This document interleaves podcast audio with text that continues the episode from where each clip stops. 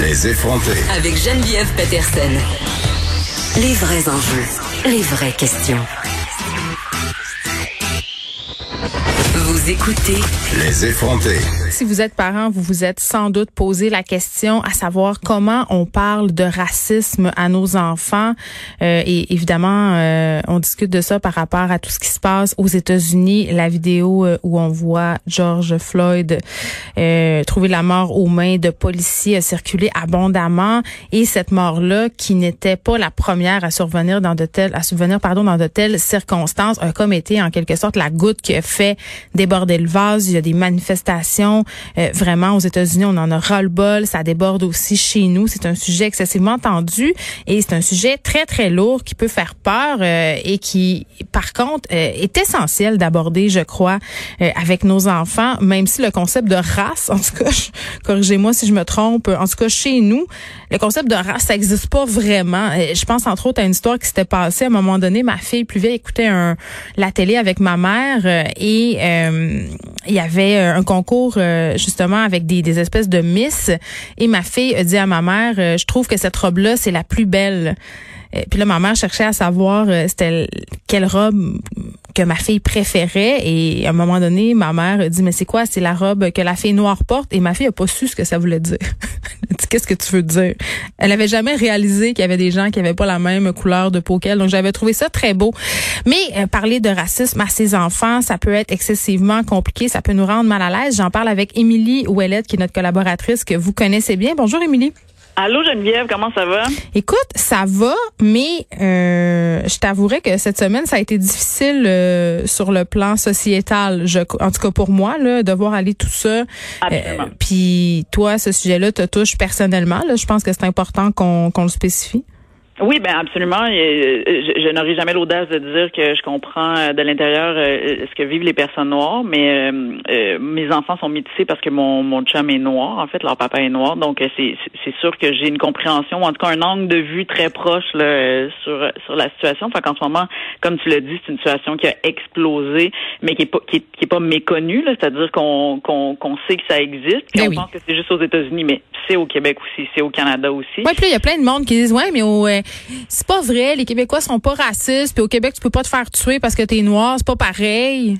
Ah ouais, non, mais c'est c'est faux là. En fait, c'est faux, mais ça démontre en même temps, ça démontre à quel point on on, on, connaît peu de choses en fait sur. Mais pourquoi tu dis que c'est faux? Parce qu'il y a plein de gens qui qui, par exemple, euh, disent qu'on n'a pas des... à Toronto cette semaine, euh, oui. cette semaine, mais dans, les dans les derniers jours, dont le profilage racial existe. D'ailleurs, il y a même, je veux dire, on, le sait, là, les études viennent de, sortir, mais même si les études viennent de sortir sur le profilage racial avec les les policiers, je veux mm. dire, les personnes noires sont euh, plus à risque de mourir aux mains d'un policier qu'une personne blanche, euh, même au Québec ou au Canada. Là, mm.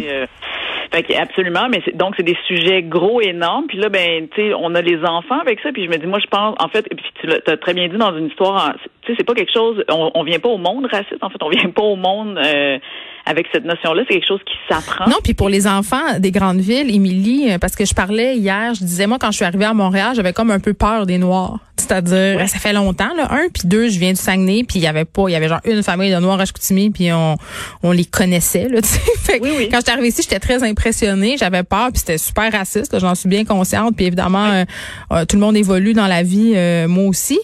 mais pour les enfants qui grandissent dans une grande ville, qui sont habitués de fréquenter à l'école vraiment euh, des gens de toutes les couleurs. C'est même pas un enjeu, là. Mais au secondaire, ça change, par exemple. Ça, j'ai remarqué avec ma fille, il y a des gangs qui se forment en fonction de la couleur de la peau et l'intimidation aussi euh, du racisme qui est vraiment là très, très présent au secondaire. Mais au primaire, en tout cas. Ben, au primaire, euh, je, te dirais que moi, mon chum m'a raconté beaucoup d'histoires qui a vécu surtout au primaire aussi. Avant.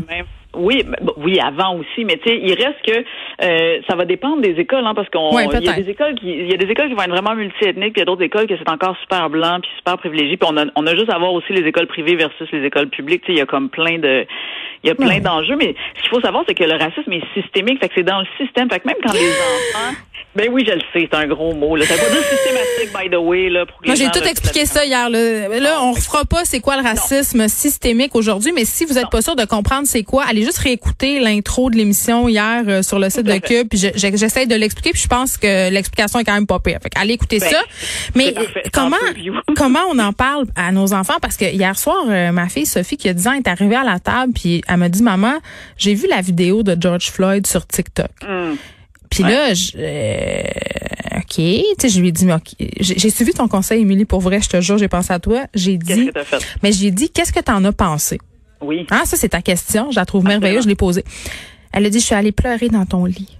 Oh my God. Puis là, juste en leur disant, j'ai les larmes aux yeux. Pour vrai, je savais pas quoi dire. Je savais pas quoi dire.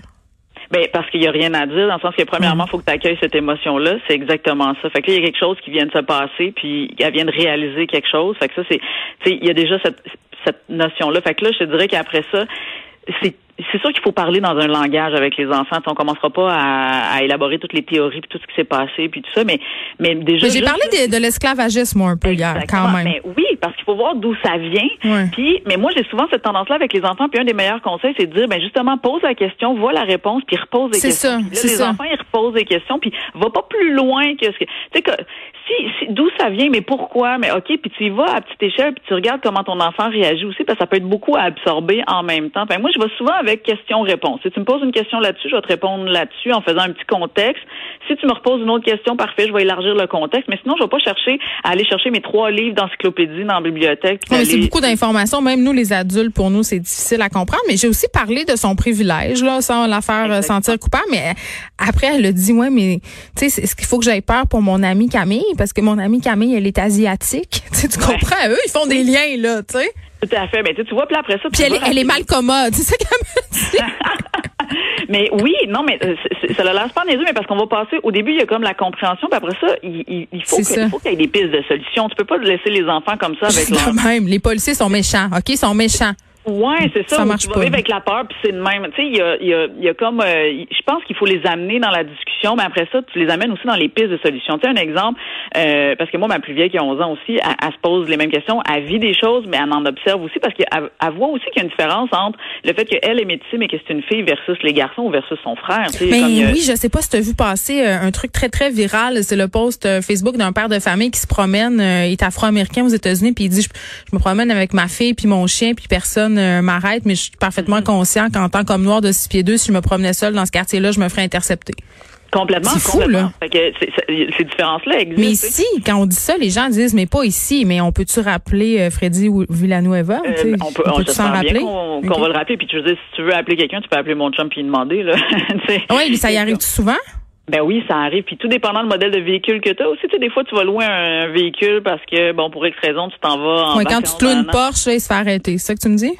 Ouais, on se pas de Porsche, mais je veux dire que oui, avant, euh, avant on avait, on avait une intrépide, puis euh, Chrysler, là, tu sais, puis euh, je veux dire, ça arrivait souvent. Moi, j'étais rendu que c'est moi qui pognais les nerfs, puis je me rappelle très bien d'un moment où mon chum m'a regardé, il a ouvert la fenêtre, il a donné ses papiers, puis moi j'étais en train de, de partir pour engueuler le policier, puis mon chum m'a regardé, il a fait, tu sais, comme arrête là, puis arrête de faire dans, dans, ses yeux qui disait, moi je sais comment faire ça, toi t'as aucune idée, moi ma vie peut être en danger là, tu sais, fait que. Ah oui, il était comme tu me mets dans le trouble encore plus, mais ça a dû te fâcher plus te connaissant. Tu devais dire, ben non, tu seras pas dans le trouble, crée-moi sincère, moi c'est clair que j'avais mais après ça quand tu regardes là qui te remonte tous les exemples puis tout ce qui est arrivé avant puis tout ce qui puis tu sais on parle de, du quartier Rosemont à Montréal là, on parle de tu sais je ne sais pas bref.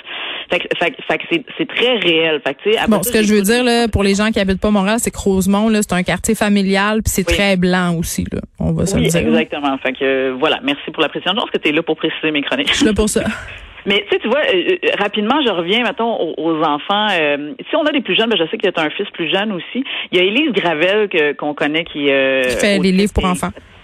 Exactement. Puis elle a fait une affiche qui s'appelle euh, Personne ne le devrait, euh, hashtag Black Lives Matter. Vous irez chercher ça sur son Facebook. En tout cas, c'est une affiche qu'on peut imprimer qui explique très bien à des enfants jeunes. Elle a aussi fait une affiche qui disait que euh, le racisme expliqué aux enfants. C'est des, c'est des bonnes discussions qui peuvent partir à partir de dessins ou, ou tu sais, de, de d'images très simplifiées puis très enfantines, mm. mais pour les 4, 5, 6 ans. Fait que ça, je trouve que c'est vraiment génial. Elise Gravel, elle a vraiment la sensibilité de bien énoncer le, le, propos.